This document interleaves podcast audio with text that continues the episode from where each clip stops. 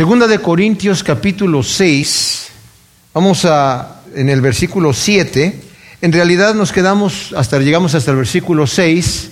Pablo eh, en esta segunda carta a los Corintios había estado hablando de su ministerio, había habido un problema en la iglesia, una vez que Pablo la fundó y después regresó a su iglesia, empezó su otro viaje misionero y escribió a los corintios que los quería visitar. Eso les había dicho en su primer carta que nosotros ya estudiamos, que los iba a visitar eh, cuando fuera a Macedonia de regreso.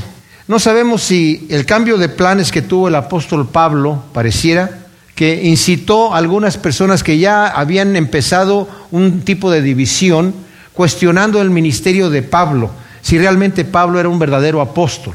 Porque sabemos que los doce apóstoles que el Señor escogió, los escogió el Señor mismo. Pero Pablo, decían, Pablo se ha él mismo autonombrado apóstol.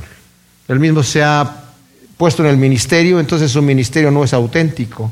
Y a pesar de que Pablo había él mismo establecido la iglesia en Corinto, nos damos cuenta que este, esta situación trajo problemas graves y cuando Pablo visita Corinto por segunda vez, su intención es, eh, su cambio de plan es decir, en vez de ir a Macedonia, de Macedonia bajo a Corinto, como les había dicho, después de ahí continuó mis viajes, voy primero los visito a ellos y de allí paso a Macedonia y de regreso los vuelvo a visitar, pero en esa segunda visita que tuvo Pablo, la, cuando regresó, había un, problema grave y parece que había alguna persona allí que empezó una división dentro de la iglesia, que fue algo tremendo, ¿verdad? Pablo, siendo un hombre, no nos imaginemos que era un hombre de pleito, siendo un hombre sencillo, humilde, simple y sencillamente se fue de ahí con mucha tristeza en su corazón. Y fue tremendo porque él escribió una carta severa que no tenemos nosotros. Algunos piensan que esa carta severa era la primera de Corintios, pero esa carta de primera de Corintios no es severa suficiente como para eso. Claro, Pablo eh, ah, toca algunos problemas que había en la iglesia, pero no suficiente para eso. Y esa carta fue enviada por Tito. Entonces, cuando Tito llega y envía la carta, Pablo está nervioso, no sabe cómo va a reaccionar la iglesia. Y aunque el Señor le abre una puerta en Troas para predicar el Evangelio, él no está tranquilo. Y anda buscando a Tito en Macedonia para saber qué es lo que pasó con la iglesia. Entonces está muy intranquilo y cuando ya lo encuentra, cuando entremos en el capítulo 7 vamos a darnos cuenta que Pablo dice, ah, qué rico fue eh, encontrarme con Tito porque Tito me dijo, ¿cómo ustedes recibieron esa carta? ¿Cómo lloraron? ¿Cómo se dolieron diciendo, ¿cómo hemos podido ofender así a nuestro hermano Pablo? el cual nos ha traído el Evangelio, ¿verdad? Y en realidad disciplinaron a la persona que estaba en problemas. Eh, como dije, hay varias interpretaciones acerca de este texto, porque nos habla acerca del perdón del ofensor que está en el capítulo 2 de Segunda de Corintios. Algunos han dicho que este ofensor debe haber sido la persona que cometió incesto en la primera de Corintios capítulo 5, pero esa persona no ofendió directamente a Pablo personalmente. Entonces, Sentimos que esta eh, es una interpretación nueva de la escritura, pero sentimos que hay un ofensor. Pero el tema es, no importa quién fue el ofensor, es que Pablo perdona al ofensor completamente. Dice, yo ya lo perdoné, ustedes también recibanlo para que no sea consumido de demasiada tristeza. Y mis amados, y empieza Pablo a hablar acerca del ministerio que nosotros tenemos, que nos ha sido encomendado por Cristo Jesús, es el ministerio de la reconciliación. ¿Se imaginan ustedes? El Señor vino a dar su vida por nosotros, para reconciliarnos con el Padre Celestial. Cuando uno habla acerca de Dios a otras personas y las gentes no quieren recibir, están, no, yo no quiero saber nada de, de Cristo, no conocen a Dios. La Biblia dice que cuando nosotros conocemos a Dios, lo vamos a amar. La persona que no se quiere acercar a Dios piensa, no es que Dios quiere quitarme algo que a mí me agrada. Dios me va a pedir que deje de hacer algo que yo quiero hacer porque me da gusto hacerlo. Pero no nos damos cuenta que lo que más nos conviene es hacer la voluntad de Dios. Hoy en la mañana estuve compartiendo aquí música con el servicio, en el servicio anglo con el pastor Vic y él habló acerca de la santidad de Dios. Y yo compartí a la gente mientras estaba compartiendo los cantos. Una vez meditando yo en mi cama estaba pensando y, orando con el Señor, le, dijo, le dije, Señor, ¿y tú siempre has sido santo? O sea, ¿nunca has hecho nada malo? En toda la eternidad que tú has vivido, nunca has... Y me llegó otra vez en la mente, siempre santo, siempre santo. La escritura dice que Él es siempre santo. Es eterno. No podemos entender la naturaleza de Dios. Pero lo que el Señor sí me mostró es, yo no podría ser, que el Señor me habló, me dijo, o sea, en mi mente, yo no podría ser el todopoderoso, el perfecto, el omnisciente, ¿me entienden? Si no fuese también el siempre santo. Y nos ha llamado a nosotros a una vida así. Nosotros como estamos en una naturaleza corrompida no lo entendemos. Pero Dios quiere de nosotros lo mejor, dice la Escritura. Yo he venido para que tengan vida y una vida abundante. La religión ha presentado una caricatura de Dios, en donde presentan a un, a un Dios que quiere que yo sufra de golpe de pecho, de caminar de rodillas y de cara larga, ¿verdad? Y de no reírse. No, Dios dice, en su presencia hay plenitud de gozo y delicias a su diestra para siempre.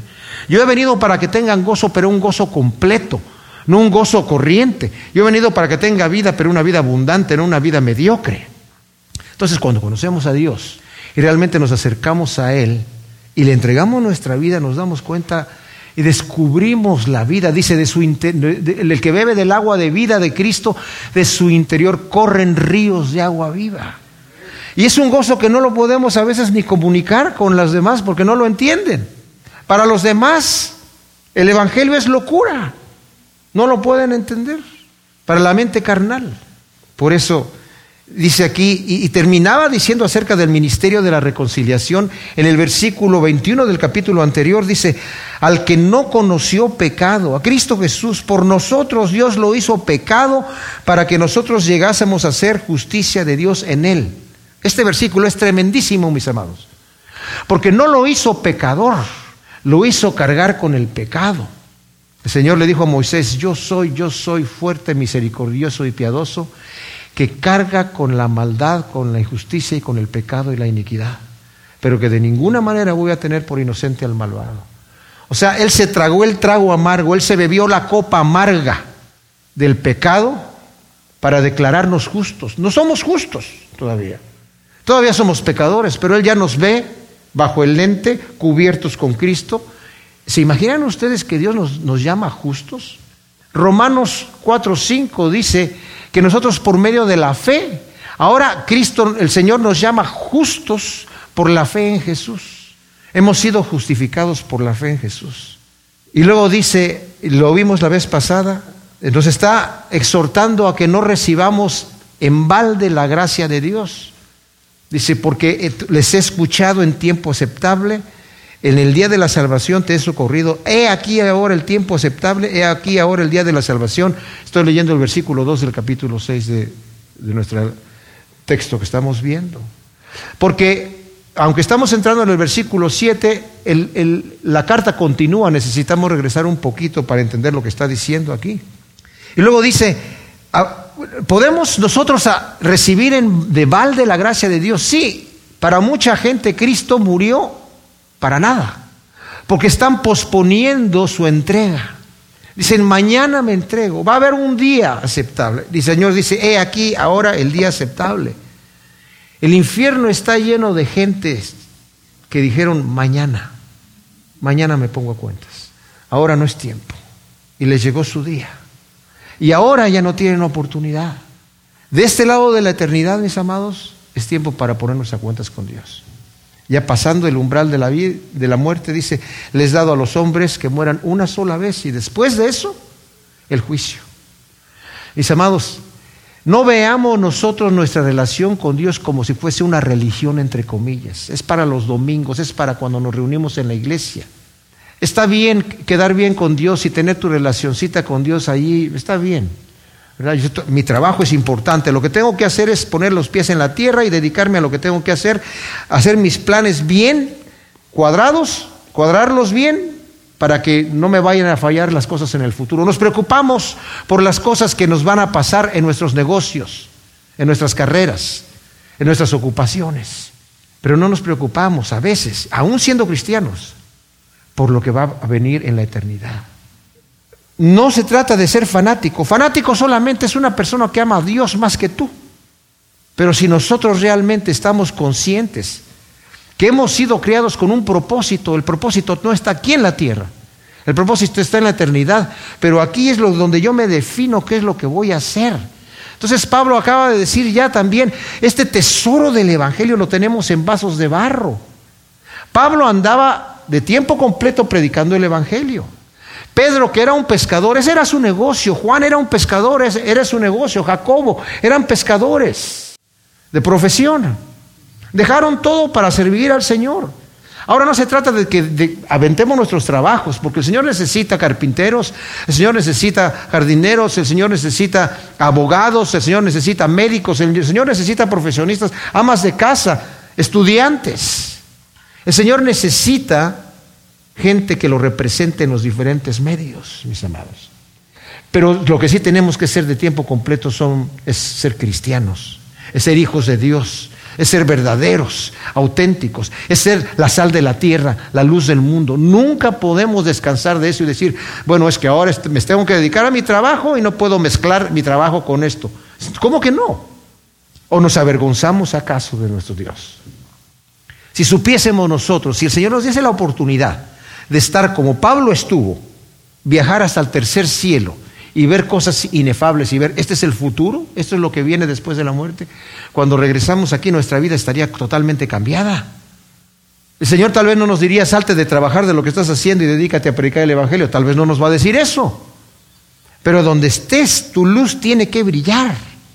En donde tú estés. Y las instrucciones que vemos en la Escritura son abundantes acerca de cómo debemos vivir nuestras vidas como esposos ¿Cómo debo yo de amar a mi esposa? ¿Cómo mi esposa debe respetarme a mí y amarme a mí también? A mis hijos, ¿cómo debo de tratar a mis hijos? Como hijos, ¿cómo debo tratar a mis padres? Como parientes, como hermanos, como tíos, como abuelos, como lo que sea. Como trabajadores, ¿cómo debo de trabajar para mi amo? Como jefes, ¿cómo debo de tratar a mi trabajador? En todas estas cosas las instrucciones abundan en la escritura ¿Cómo debe de brillar nuestra luz en el medio donde nos desenvolvemos? No podemos decir, es que yo, eso, esa cosa de, miren, mis amados, aquí en, este país han confundido tanto los conceptos. Es que hay que hacer una separación del Estado y la religión. ¿Sabían ustedes que la libertad de expresión aquí fue puesta por el motivo de tener la libertad de adorar a Dios sin impedimentos? fue para eso, no es para que no pudiera yo adorar a Dios, era para que yo lo pudiera adorar. Pero ahora en la escuela dice, no, no puedes orar aquí, porque aquí no se permite. A un maestro lo multaron o lo metieron a la cárcel, no sé exactamente qué pena le dieron, por en su tiempo libre, aquí en Estados Unidos, en su tiempo libre, estar leyendo la Biblia en su escritorio en el salón de clases cuando los alumnos no estaban ni ahí pero que era un mal ejemplo para los alumnos, porque estaba leyendo su Biblia. Pero si estuviera leyendo el Corán, no hay problema. Si estuviera leyendo cualquier otra cosa, hasta viendo porquerías, no hay problema. Pero si está leyendo la Biblia, uy no. Y ese es un ataque del enemigo. Así que no nos dejemos influenciar nosotros. Ahora ya como cristiano tengo que, no, en mi trabajo tengo, claro, hay, exageraciones, hay gente que dice, me corrieron de mi trabajo por ponerme a predicar. Si es que te pusiste a predicar, dejaste de trabajar. Y no digas, Señor, padezco por tu reino. No, no, no, no, no, no, no. No, si te están pagando por trabajar, trabaja. Porque eso es el testimonio. ¿Cómo le predicó José con su testimonio a Potifar? Porque todo lo que hacía, lo hacía bien.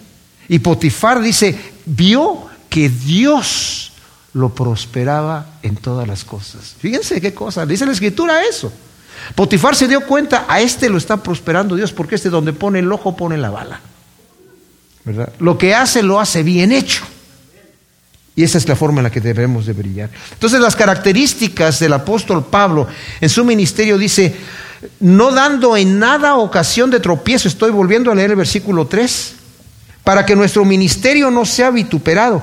Y como explicamos, explicamos la vez pasada, mis amados, no es tanto que Pablo estuviese preocupado por su propia imagen, Yo no quiero dar ocasión de que mi ministerio sea blasfemado y que la gente diga, mire, apostolcito Pablo lo que está haciendo, ¿verdad? Porque, porque mi nombre tiene que quedar en alto.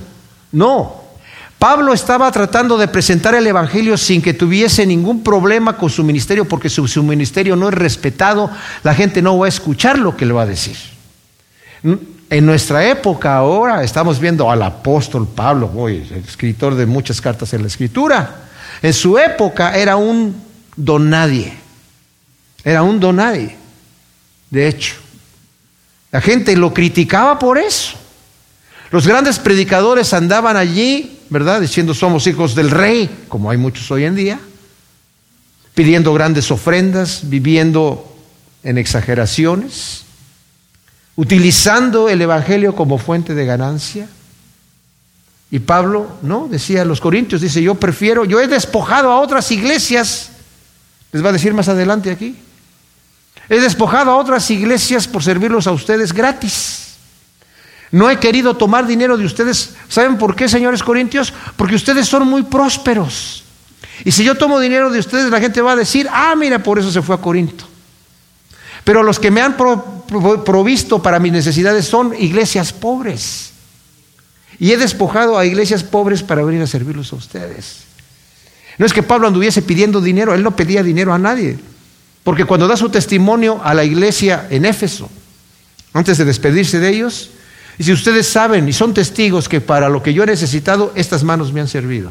Y no solamente para proveerme a mí, sino a los que andan conmigo también. Y cuando el Señor le proveía, entonces se dedicaba tiempo completo al ministerio. Pero Pablo trabajaba duro, él aprendió del maestro cómo debía trabajar. Entonces nos dice, no dando en nada ocasión de tropiezo para que nuestro ministerio no sea vituperado, porque también el que haga tropezar a uno de estos pequeños, el Señor dijo, más le valiera que se ate una piedra de molino y se tire en el mar. Nuestras libertades pueden ser tropiezo para otros, tenemos que tener mucho cuidado. Mis amados, no debemos de vivir para nosotros, vivimos para Cristo. Y Cristo no fue tropiezo ni ha sido tropiezo para nadie, es tropiezo para el pecador, es tropiezo para el que no quiere escuchar la verdad, es piedra de tropiezo literalmente y roca que hace caer. Pero para los que hemos recibido, Él es la piedra angular principal, ¿verdad? Que los hombres han desechado. Antes bien, recomendándonos en todo a nosotros mismos como ministros de Dios, en mucha paciencia. Wow, la paciencia del apóstol Pablo. ¿Saben cuál era la paciencia, mis amados? A veces queremos ver las cosas que sucedan inmediatamente. Y si no suceden inmediatamente, no seguimos trabajando en el ministerio que el Señor nos ha dado porque queremos ver un fruto inmediato. Entonces nos vamos a otro lugar. Les he comentado que una vez escuché de un pastor que dijo, yo no siembro en donde no hay buen terreno. No me atreví a decirle porque era un hombre mayor, pues eres un mal sembrador, le quería yo decir. Porque el Señor que es el sembrador sembró hasta junto al camino, en pedregales, entre espinos y también en buena tierra. Porque uno no, nunca sabe cómo se va a tornar el terreno, ¿verdad? Entonces, Predica a tiempo y a destiempo, en buena hora y en mala hora. Aunque llueva o relampaguee, ¿verdad? Así debe de ser la cosa. Entonces, eh, dice, en mucha paciencia. También, ¿por qué? ¿Cuánta gente nosotros conocemos que le han predicado el Evangelio y no quiere escuchar, y no quiere escuchar, y no quiere escuchar, y no quiere escuchar? Y por fin, ahí a las 500 le cae el 20 y tienen una gran conversión al Señor. No nos demos por vencidos, mis amados. No nos demos por vencidos. Estemos siempre ahí machacando con la verdad, ¿verdad? Hasta que caiga, hasta que caiga. Entonces dice, con mucha paciencia, en tribulaciones, en necesidades, en angustias. ¡Wow! ¿Cuántos ministros hoy en día trabajan de esta forma, mis amados? En necesidades. No, si no me proveen para mi necesidad, yo no voy a esos lugares. Esto no es de Dios. Esto no es de Dios. Si Dios abre la puerta, si Dios provee, es por allí la cosa. En tribulaciones, uy, no, tengo problemas. En angosturas, dice, en angustias, en angosturas. No tengo lo suficiente. No se me abrió suficientemente la puerta como yo quería. para reconocer que fuera de Dios. Mis amados, el Evangelio tiene que continuar.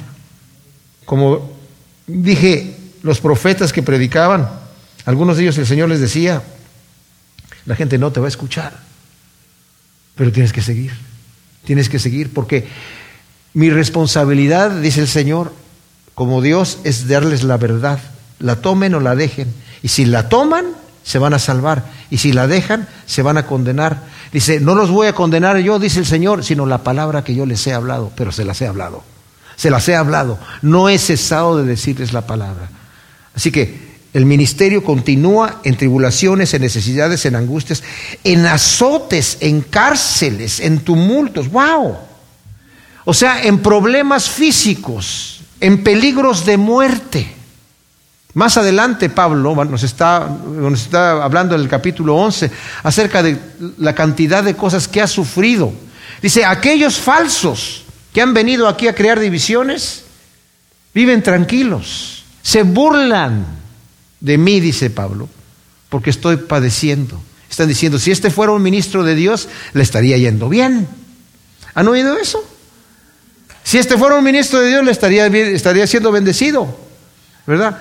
E, entre los pastores, eh, sí, tengo una iglesia que no sé, sí, ¿cuántos miembros tienes? No, pues tengo diez mil miembros. Oh, qué bendición, gloria a Dios. No, pues así sí. No, pues yo tengo 50 personas. Uh, algo debes estar haciendo mal. ¿Cómo le hago para tener diez mil? Mira, es que tienes que poner florecitas a la cruz. Pues, ¿Cómo la presentas así nomás, así desnuda? ¿Verdad? Tienes que hablarles bonito a la gente, tienes que darles palmaditas en la espalda y decirles que son hijos del rey ¿verdad? Que son campeones y que, den un grito de guerra y brinquen y que le pisoteen la cabeza al diablo, como si el diablo fuera a meter la cabeza si yo levanto el pie, ¿verdad? En trabajos fatigosos, dice aquí, en desvelos, en días sin comer. ¡Wow! O sea, como dije yo, Pablo aprendió del Señor Jesús, mis amados, cómo trabajar. El Señor no descansaba. A sus discípulos los llevaba aparte, les dice, vamos, necesitan un tiempo de descanso. Pero en el momento de que los llevó a descansar, de repente vino gente y dijo, bueno, ahora hay que darles de comer, hay que continuar el trabajo, señores. El Señor, como les dije, cuando estaban en el mar y vino la tempestad y estaban en el barco dormido, y lo despertaron, Señor, ¿qué no estás preocupado que vamos a perecer aquí? Pues si el Señor está ahí no van a perecer, ¿verdad? Esa es una. Les hubiera caído el 20, como digo yo. Pero además de eso, el Señor nos estaba haciendo el dormido. Estaba dormido porque estaba cansado. Estaba fatigado y estaba en un cuerpo como el nuestro. Y Pablo aprendió de nuestro Señor en trabajos fatigosos, en desvelos, en días sin comer, porque no tengo tiempo de comer por estar trabajando en la obra del ministerio. Claro que más adelante también habla de ayunos. En algunas de sus traducciones lo traducen como ayunos, pero más bien literalmente es en no haber tiempo de comer, porque el trabajo era muy arduo. Luego entonces en, en pureza, en conocimiento, en longanimidad, en bondad, en Espíritu Santo, en amor genuino. Versículo 6 del capítulo 6 de Segunda de Corintios. Qué tremenda cosa. Hablando Pablo de su ministerio, ¿cómo es el ministerio de Pablo? Que había sido criticado como un, un, apóstol fraudulento, como un mentiroso, como un impostor, dice en pureza. Aquí va a hablar de dos cosas. Vamos a hacer eh, eh, eh, parejas en pureza, en conocimiento. Está hablando de buscar la verdad en la santidad, en, las, en, el, en el, interior. Dice el Salmo 51. Tú amas la verdad, Señor, en lo íntimo. En lo íntimo me has hecho conocer sabiduría. O sea, en pureza, en, en, buscar la santidad personal delante de Dios. Cuando nosotros nos desnudamos delante del Señor, espiritualmente hablando, le decimos, Señor, escudriña mi corazón, como dice el Salmo 139, 23 y 24. Mírame, Señor, conóceme, ve si hay en mí perversidad y guíame en el camino eterno, en tu senda eterna. Cuando yo abro mi corazón para que el Señor me muestre si hay en mí perversidad, el Señor me va a mostrar. Y es lo que dice Pablo, yo he andado en pureza. No estoy tratando de andar en tinieblas. Las tinieblas, mis amados, cuando se apaga la luz no se ve nada. Inventamos lo que hay ahí porque no vemos nada. Nos imaginamos lo que hay ahí. Pero solamente necesitamos un poquito de luz para que se dispersen las tinieblas y poder ver lo que hay ahí. Cuando yo vengo delante del Señor y abro mi corazón, el Señor me dice, entremos a cuentas. Fíjense, Él tiene el libro y me lo muestra. Y me muestra cómo está mi, vida. Porque cuando yo traigo mi vida a la luz de Dios, Él por su gracia me muestra lo que yo soy. Así como Isaías cuando estuvo delante del Señor y vio al Señor en una visión, en un éxtasis, que el Señor estaba allí en el templo y sus faldones llenaban todo el templo, ¿verdad? Y dijo, veía a los serafines que estaban volando y dijo, yo muerto soy porque un hombre de labios inmundo ha visto al Rey de Reyes, ¿verdad? Pero el Señor le mostró en su corazón quién era en ese momento y se dio cuenta quién era. Porque el Señor nos va a mostrar en el momento que llegamos con ese contacto con el Señor. En longanimidad, en bondad. Longanimidad significa largura de ánimo. O sea, Pablo les muestra esto a los corintios. La longanimidad es aguantar con paciencia lo que otros hagan sin dejarnos provocar, mis amados. O sea, no importa que me están insultando, no importa que están abusando de mí, lo estoy soportando con longanimidad. ¿Saben quién es así con nosotros? El Señor. Es así con nosotros. Porque nosotros ni siquiera somos tan pecadores que ni nos damos cuenta de las ofensas que hacemos con el Señor. No nos damos cuenta cuánto lo ofendemos. Pero el Señor ya nos habló que el, el reino de los cielos es semejante a ese padre que teniendo dos hijos, su hijo menor le pide su herencia estando el padre en vida. Todavía, como decirle, viejo, ya que no te mueres, Dame lo que va a tocar como si te hubieras muerto, porque si no, ¿para qué lo quiero ya cuando, cuando ya esté más viejo? No que le faltara algo estando con el padre. Fue un insulto terrible. Y el padre le dio la herencia. Y este muchacho se malgastó todo. Y cuando se encontró tocando fondo, estaba dándole de comer a unos cerdos en el chiquero. Y ni siquiera le daban de comer de la comida que los cerdos estaban comiendo. Tenía hambre y no podía ni siquiera comer lo que los cerdos estaban comiendo. Dijo, mi padre no trata así a sus trabajadores, mi padre es un hombre amoroso. Ya sé lo que voy a hacer, voy a regresar a mi padre y ya sé que mi padre lo ofendí demasiado. En esa cultura sobre todo era terrible. Y yo le voy a decir, padre, no soy digno de ser llamado tu hijo. No te vengo a, a pedir nada más que trabajo, como un jornalero de los que tú tienes aquí. Dame un trabajo. Y cuando llegó a su casa, se llevó la sorpresa que su padre lo estaba esperando con los brazos abiertos y le puso un anillo en el dedo, hizo una gran fiesta, dice, porque mi hijo que estaba muerto ha vuelto a la vida. Ese es nuestro Padre Celestial. Ese es nuestro Padre Celestial. ¿Has ofendido a Dios? Regresa a Él, tal como estás. Y te vas a llevar la sorpresa de que Él va a hacer una fiesta. Porque cuando la oveja salió y se fue del pastor y se perdió, el pastor fue a guardar las 99 y no descansó hasta encontrar la perdida. Y cuando la encontró no la agarró a patadas, la tomó en sus brazos, hizo una gran fiesta, hasta lo compartió con sus vecinos. Así es el reino de los cielos, dice el Señor, con longanimidad. Pablo aprendió eso de nuestro Dios y él lo tenía. Él lo, había, lo estaba mostrando en esta carta a los Corintios diciendo, perdonen al ofensor, al que tantas lágrimas me hizo sufrir. Perdónenlo. Mis amados, la fuerza del perdón es impresionante. Ora por tu enemigo, dice Pablo, dice el Señor. Ora por tu enemigo. Bendícelo al que te maldice. Al que te pida, dale. Si tu enemigo te pide y no se lo quieres dar por cuanto es tu enemigo, dale. Si quiere tomar por algo prestado, no le rehuses nada.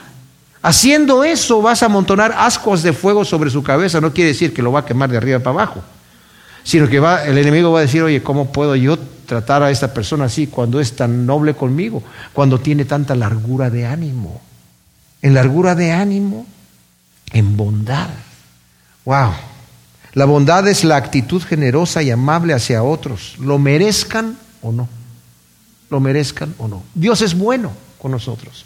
No merecemos absolutamente nada de lo que Dios ha hecho por nosotros, mis amados, y de lo que tiene preparado para nosotros en la eternidad. Absolutamente. Pero Él es bondadoso. Y no nos quiere más porque nos portamos bien y nos quiere menos porque nos portamos mal. Nos amó desde antes de que nos portáramos como nos portáramos. Nos amó desde antes de la fundación del mundo. De tal manera amó Dios a quienes? Al mundo entero. que dio a su Hijo unigénito para que todo aquel que en Él cree no se pierda, mas tenga vida eterna. El trabajo ya fue hecho, el precio ya fue pagado, solamente lo tengo que tomar. Y Pablo sabía esto y dice, ese es mi, ese es mi testimonio de mi ministerio, en longanimidad, en bondad, en Espíritu Santo.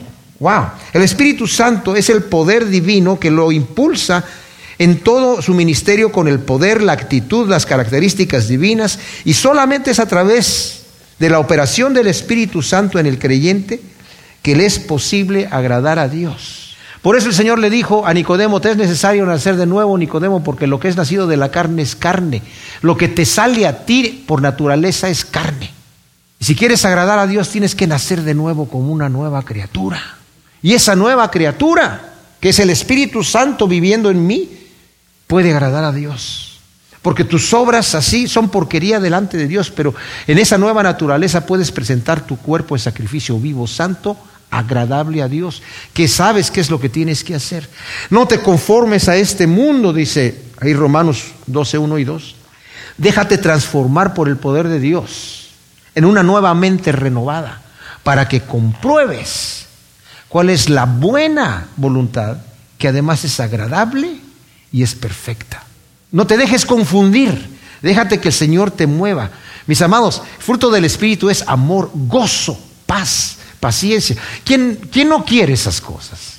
El Señor no quiere que andemos sufriendo. No, de hecho, teniendo el Espíritu de Dios operando en nuestras vidas, mis amados, en medio de las tribulaciones nos gozamos.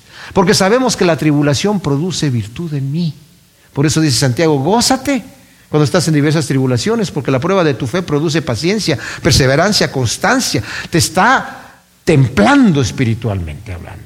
Y Pedro nos dice en su primera carta, tenemos esta herencia inmarcesible, incontaminada, eterna en los cielos. Y nos gozamos en eso, aunque ahora tengamos que ser afligidos para que nuestra fe tiene que sea probada como el oro lo prueban y lo refinan con fuego, nosotros también necesitamos ser refinados. No es para ganarnos el cielo, no es para que nos cueste el cielo, es para saber morir a la carne, es para saber para moldearnos y transformarnos. Nos está transformando ese ADN en nuestra semilla que va a ser plantada y que en la eternidad va a crecer la nueva planta a la imagen de Cristo Jesús. Tremenda cosa que nos dice la Escritura aquí, ¿verdad? Entonces, en Espíritu Santo, en amor genuino, en palabra de verdad, el amor genuino, no fingido, sino el que es nacido del Espíritu de Dios. Romanos 12, 9 nos dice que el amor sea sin fingimiento, aborreciendo lo malo, ¿verdad? Aceptando lo bueno. En palabra de verdad, tanto en nuestra predicación como en nuestra conversación diaria y en nuestra relación con Dios. Nuevamente aquí en el Salmo 51, David le dice al, Señor, Señor, yo sé que tú amas la verdad en lo íntimo y en lo íntimo me has hecho conocer sabiduría. Por eso decía, vuélveme el gozo de tu salvación quiero estar contigo. Qué hermoso es cuando estamos teniendo un tiempo de intimidad con Dios y Dios nos empieza a revelar cosas en nuestros corazones que son deliciosas, ¿cierto o no? Deliciosas. No las podemos expresar, pero decimos, Señor, gracias por esto que tú me has dado, este confort y esta, eh, eh, el gozarnos en la esperanza, en la esperanza viva que tenemos. Y, y con ese gozo salir adelante y darle la cara a las situaciones que vienen. En poder de Dios mediante armas de justicia, las de ataque y defensa, en poder de Dios sin artimañas para hacer atractivo el Evangelio. O sea, hay que desnudarlo de cualquier adornito para que la cruz de Cristo tenga poder. Como Pablo dice, yo me propuse ahora a ustedes, les dijo en su primera carta, no sabiendo ninguna otra cosa más que a Cristo y a este crucificado. O sea, me propuse no llegar con palabras elocuentes para impresionarlos a ustedes. Me propuse no impresionarlos conmigo, ni con ningún truco, sino presentar el Evangelio como es, que es tropiezo para muchos. Para los griegos es, es, es ofensa. Mira qué Dios tienes, crucificado en una cruz, vencido. Nuestros dioses acaban de salir del gimnasio, los dioses griegos, ¿verdad? Y el tuyo, mira cómo está. Y para los judíos, ¿ese es el Mesías? Si eres el Hijo de Dios, bájate de la cruz. Ese es el Mesías de Nazaret. viviendo, juntándose con los pecadores, viviendo en la pobreza, nosotros somos de la alta clase, Señor, somos hijos del rey. No pudieron recibir a ese, al Señor así, no lo pudieron recibir. Entonces dice, no, en poder de Dios, dice Pablo, yo sé que el Evangelio tiene poder en sí mismo para presentar la verdad de Cristo Jesús. Yo no necesito adornarla. A nosotros nos gustan los adornos, nos gustan que nos, que nos digan cosas bonitas. Y esas iglesias que hacen eso están llenas. Pero el, verdadero evangelio ofende, mis amados. Es una espada de doble filo que penetra dentro del corazón, porque manifiesta quiénes somos. Y a veces no nos gusta ver quiénes somos. Cuando somos orgullosos, no, yo no quiero saber que alguien me diga que estoy mal. ¿Yo? ¿Cómo va a ser? ¿Verdad? Pero en realidad, sí, necesitamos ver quiénes somos. Y dice aquí, en armas de justicia, las de ataque y de defensa. Pienso en la, armadura de Dios, donde está, nos está diciendo, hablando de, la espada para, para, del Espíritu para atacar y del escudo para estar protegidos. Esas son las, las armas que nosotros tenemos. Fíjense cómo lo dice aquí, le dice Pablo a, a Tito, ¿cómo vencemos al diablo?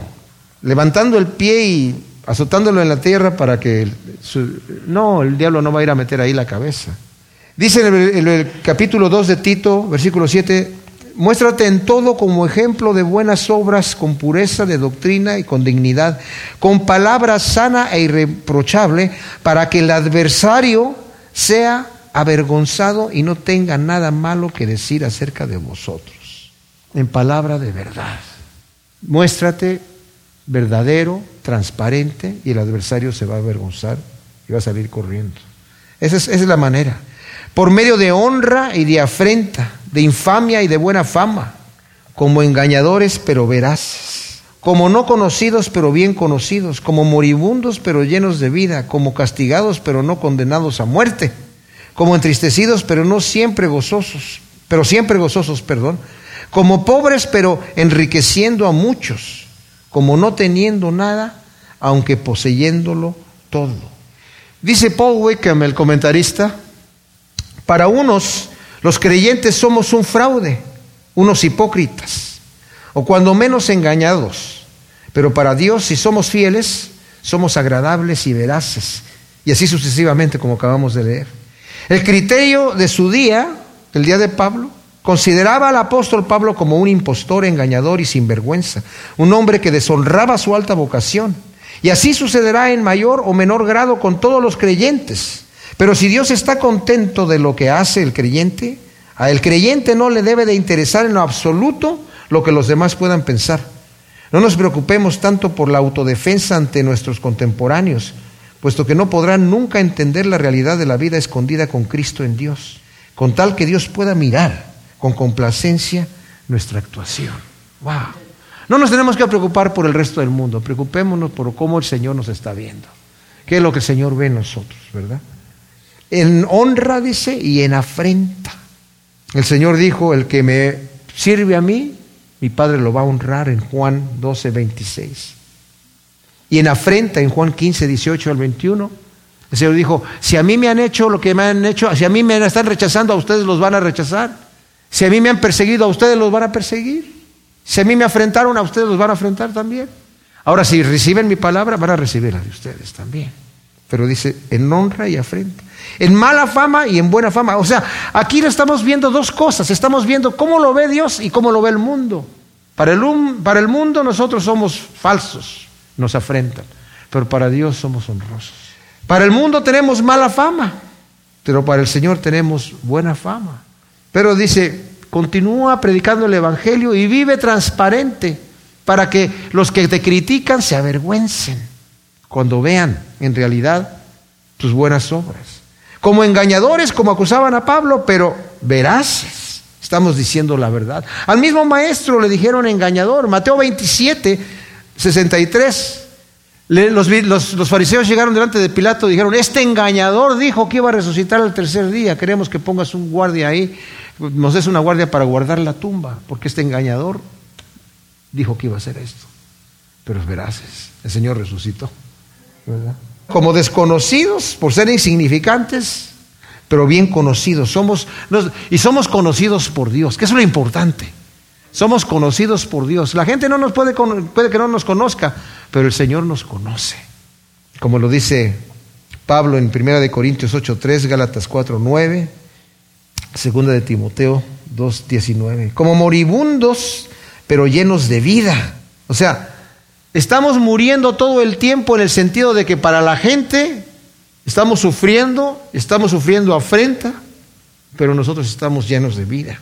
Como castigados, dice, pero no condenados a muerte, ya que para el no creyente los sufrimientos del cristiano son castigos de Dios. Dios te está castigando, por eso te está yendo así. Y muchas veces nos va mal porque el enemigo nos ataca, pero el mundo lo cree que es Dios el que nos está castigando. Como entristecidos, pero siempre gozosos. Aún el apóstol Pablo, estando allí en la cárcel, le escribe a los filipenses, regocijados en el Señor siempre, y estando ahí en el cepo, ahí con las, con, las cadenas, hablándoles del gozo, dice, porque tenían gozo. Cantaban himnos mientras estaban en, la cárcel, en el calabozo, por el gozo que el Señor les daba. Cuando estaban siendo castigados los apóstoles Juan y Pedro, azotados, salieron gozosos de haber sido tenidos por dignos, de haber sufrido por causa del reino de Dios. Mis amados, es así la cosa. Es así, en realidad. La gente los ve pobrecitos, la iglesia perseguida y decimos, sí, wow, tremenda cosa. Sí, tremenda cosa. Pero déjenme decirles una cosa, la iglesia perseguida tiene más gozo que nosotros. Tiene más gozo que nosotros. Porque el Señor en medio de todas esas tribulaciones les hace fluir ríos de agua viva de sus corazones. Como pobres, pero enriqueciendo a muchos. O sea, ¿se dan cuenta ahora esta doctrina de la prosperidad que ha salido hoy en día, nuestros amados? Que va en contra de todo lo que la Escritura nos habla de no hacernos tesoros en la, tierra, sino que nuestros tesoros estén en el cielo, pero le, voltean es que somos hijos del rey, entonces tenemos que vivir como hijos del rey. Sí, pero Cristo dijo, mi reino no es de este mundo. ¿Quién es el príncipe de este mundo? Satanás. Entonces, hijos de quién rey somos nosotros para ser ricos aquí, ¿verdad? Para andar buscando las riquezas aquí. Donde esté nuestro tesoro, va a estar, ahí va a estar nuestro corazón. Como no teniendo nada, pero poseyéndolo todo. ¡Wow! En Cristo tenemos una herencia completa.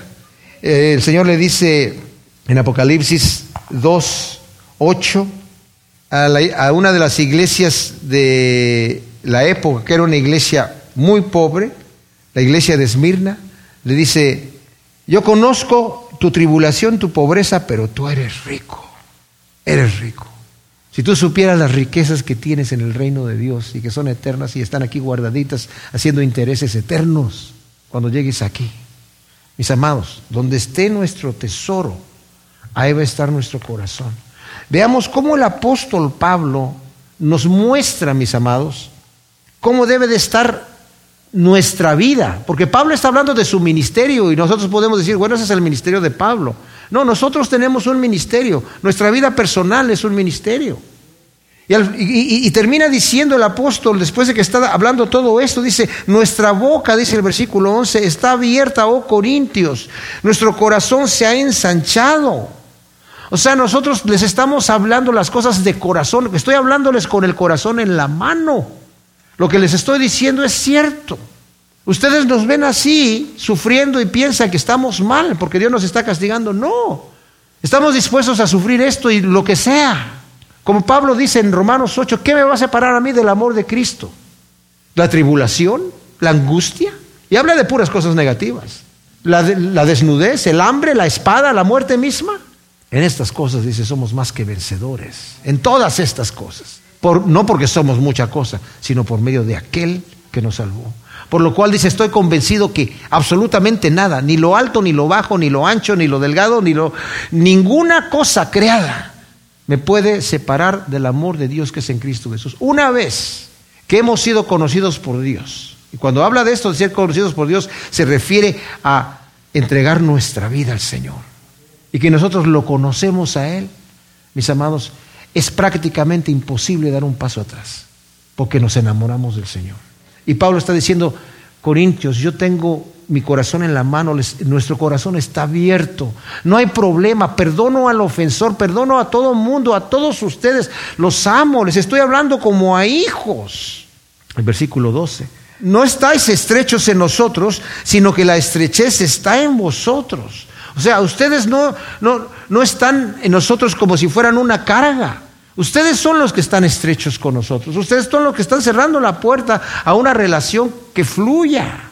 Correspondednos, por favor, pues con los mismos sentimientos que tenemos hacia vosotros, como a hijos les estoy hablando, dice Pablo. Ustedes son para mí como mis hijos. No se pongan estrechos, reciban lo que les estamos dando de parte de Dios y recibanlo de parte de Dios. Y yo siento como que el Señor nos estuviera diciendo a nosotros, ya no Pablo, sino el Señor, no estés estrecho conmigo. Yo no estoy estrecho contigo, yo te he entregado a mi Hijo en la cruz. El don de que nos dio el Señor fue tremendo. No, no te estreches tú. El Dios creador del universo, Rey de reyes y Señor de señores, altísimo, omnipotente, eterno, quiso hacerse hombre e ir a la cruz por tus pecados y por mis pecados no tenía ninguna necesidad. ¿Qué ganó con eso? ¿Qué ganó con eso? ¿Qué recompensa recibe por eso? Nada. Ese es el amor genuino. Nos amó de a de veras. Nosotros ganamos todo. Nosotros ganamos toda la herencia y somos herederos de todas las cosas y el reino de los cielos. Él ya lo tenía. Y siento que el Señor nos está diciendo, no estés estrecho conmigo. No estés estrecha conmigo, porque yo no lo estoy contigo. Gracias te damos, Señor, por tu palabra. Te pedimos que tú siembres estas semillas en nuestro corazón, Señor, de tu amor y de tu grandeza, para que podamos conocerte, Señor, y que tú nos conozcas y tener esa intimidad y esa relación genuina contigo, Señor. Gracias, en el nombre de Cristo Jesús, a ti te damos toda la honra y la gloria por siempre. Amén.